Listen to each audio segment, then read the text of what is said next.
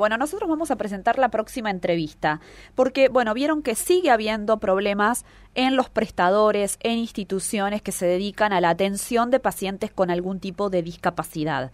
Eh, hemos hablado aquí con miembros del Colegio de Psicopedagogos de nuestra ciudad y es un tema que no encuentra cauce o que ellos no tienen una respuesta como lo esperaban. Vamos a ver cómo están. Nos atiende ahora Natalia Balmaceda, que es responsable de la subcomisión de discapacidad del Colegio de Psicopedagogos Regional Río Cuarto. Natalia Fernanda te saluda. Buen día. Hola Fernanda, buen día. Gracias por eh, atendernos. sí. contanos, gracias a ustedes por el espacio. Contanos cómo es la situación. Sabemos que ha habido más marchas, más pedidos. Eh, cuando hablábamos en el inicio de esto, habían hecho tres días de, bueno, por así decirlo, paro de sus actividades como profesionales. ¿Qué se logró hasta acá o qué no se logró? Mira, la verdad es que, bueno, primero que todo quisiera comentar que es un poquito más grande, más allá de que nosotros eh, como profesionales vemos afectado lo que es nuestro nuestra situación laboral, pero bueno, nosotros eh, me parece que es importante comentarle a la audiencia que nosotros hemos logrado, de manera positiva lo vemos, ¿no? Eh, poder juntarnos, nuclearnos como profesionales, pero también visualizar toda esta situación que afecta no solo a los prestadores, sino también a las familias, a las personas en situación de discapacidad. Porque más allá de, lo nuestro, eh, hay situaciones, bueno, yo eh, estoy de los dos lados, soy psicopedagoga y educadora especial, y estoy en contacto con, constantemente con situaciones así donde se están vulnerando derechos.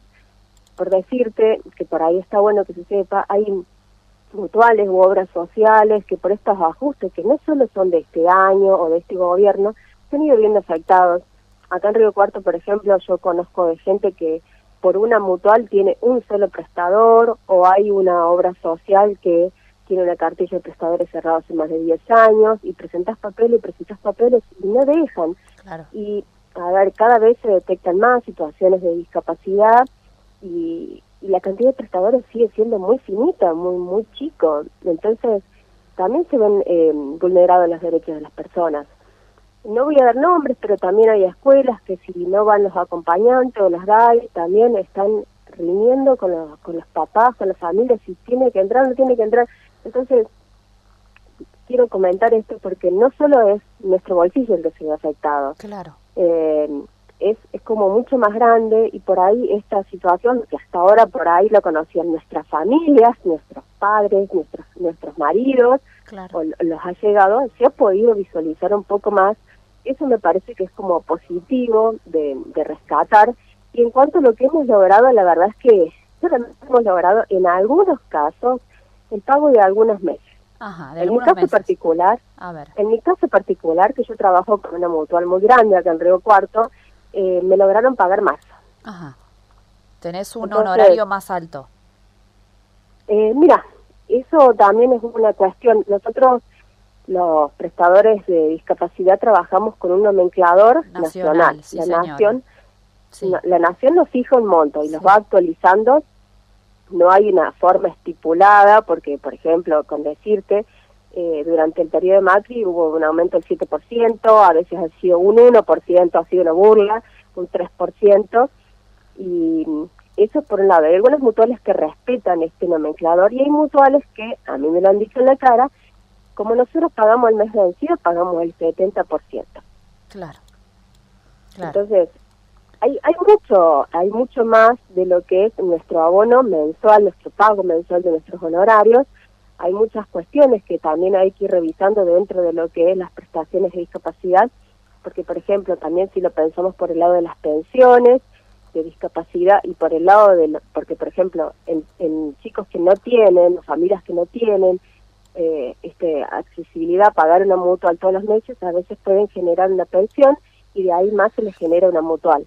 Pero entre una cosa y otra, por ahí son ocho meses que están esperando que se apruebe o que empiece una algún tipo de acompañamiento. Claro, claro. Entonces, sí.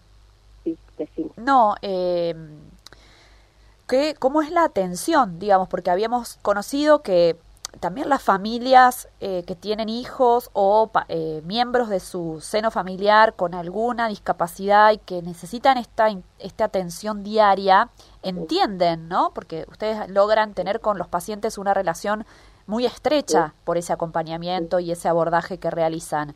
Y ellos entienden la situación y habían realizado ustedes algunos días de paro. Ahora digo, ¿cómo es hoy esa atención hacia los pacientes? No, es normal. O sea, nosotros en 20 años, eh, yo estoy de menos tiempo recibida, pero eh, no se había hecho paro de ningún tipo nunca, nunca, nunca. Esto fue como histórico, si se puede pensar así. Y a nivel nacional. Eh, exactamente, y eso también es algo de destacar, que a nivel nacional pudimos ir participando, de hecho quedaron grupos de WhatsApp y entonces vamos viendo las movilizaciones y a veces podemos y a veces no podemos coordinar con otras provincias, entonces bueno, eh, la verdad que ese momento donde hicimos paro, tres días, algunos llegaron a hacer más días, otros menos.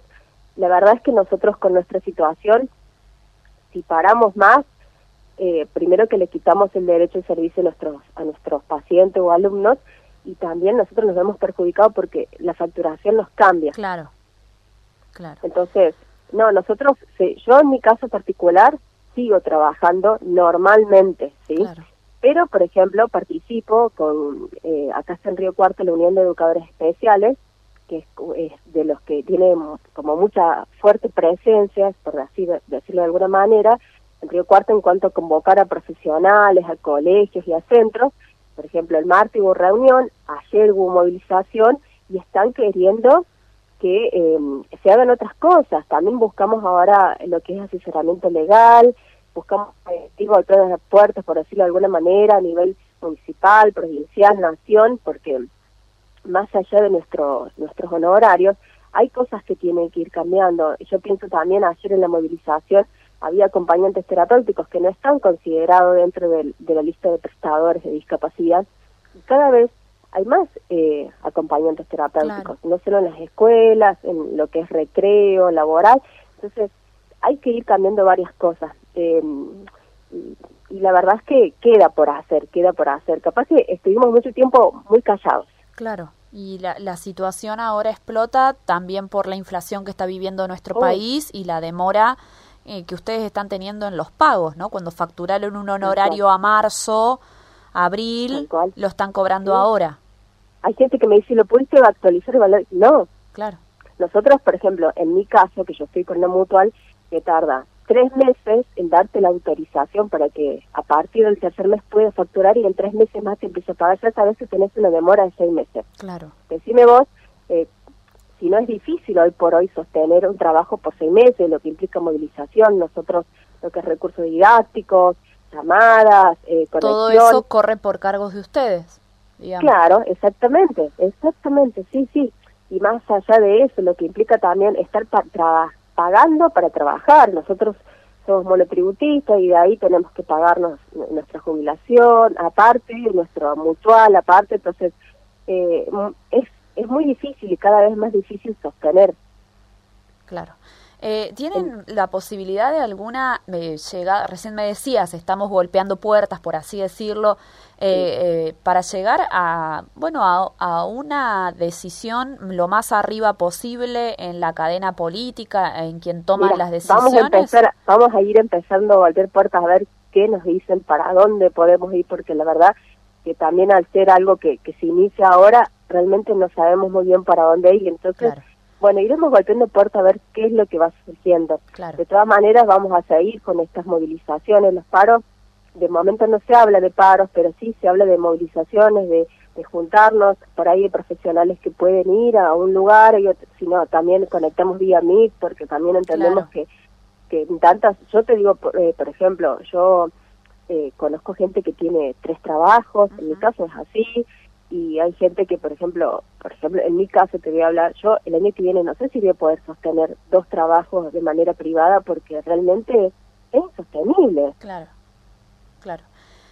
Eh, Natalia, ¿y eh, tenés un número de, de, por ejemplo, en Río Cuarto, cuántos profesionales de la salud hay que tengan que estén pasando por esta situación? Digamos, de, de, cuánta gente hablamos? ¿De miles, de cientos? ¿Cuántos son?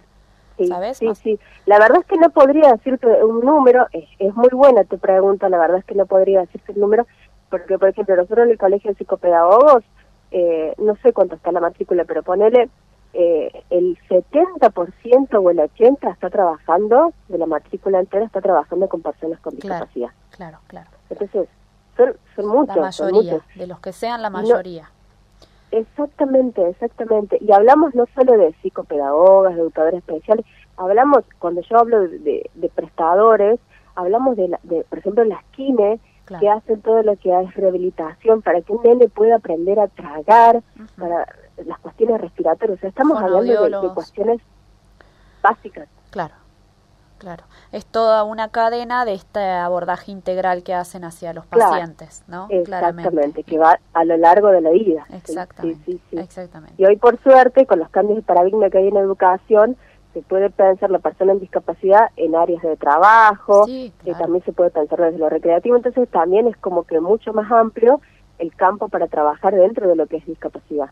Absolutamente, porque ya están, están cada vez más integrados a la sociedad como debe ser, ¿no? Como persona, como, como uno más. Bueno, Natalia, la verdad es que queríamos hacernos eco de esta situación. Ojalá puedan tener alguna respuesta de fondo, ¿eh? más allá de, de, la coyuntura y se pueda dar un, un curso ¿no? a esta, esta problemática que están viviendo. Te agradecemos Estaremos. mucho estos minutitos con nosotros. Dale, dale, muchísimas gracias, gracias a vos y gracias a todas las familias que, que nos han acompañado en este proceso. Bueno, que tengas una buena jornada.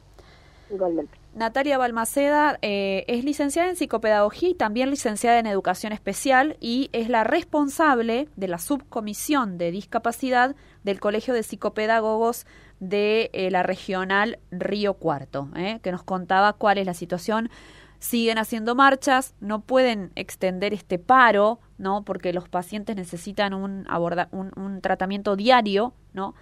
pero no están logrando demasiadas respuestas, ¿no? Algunos aumentos de parte de algunas prestadoras, pero no algo estructural que solucione este gran problema que están teniendo este tipo de profesionales de la salud.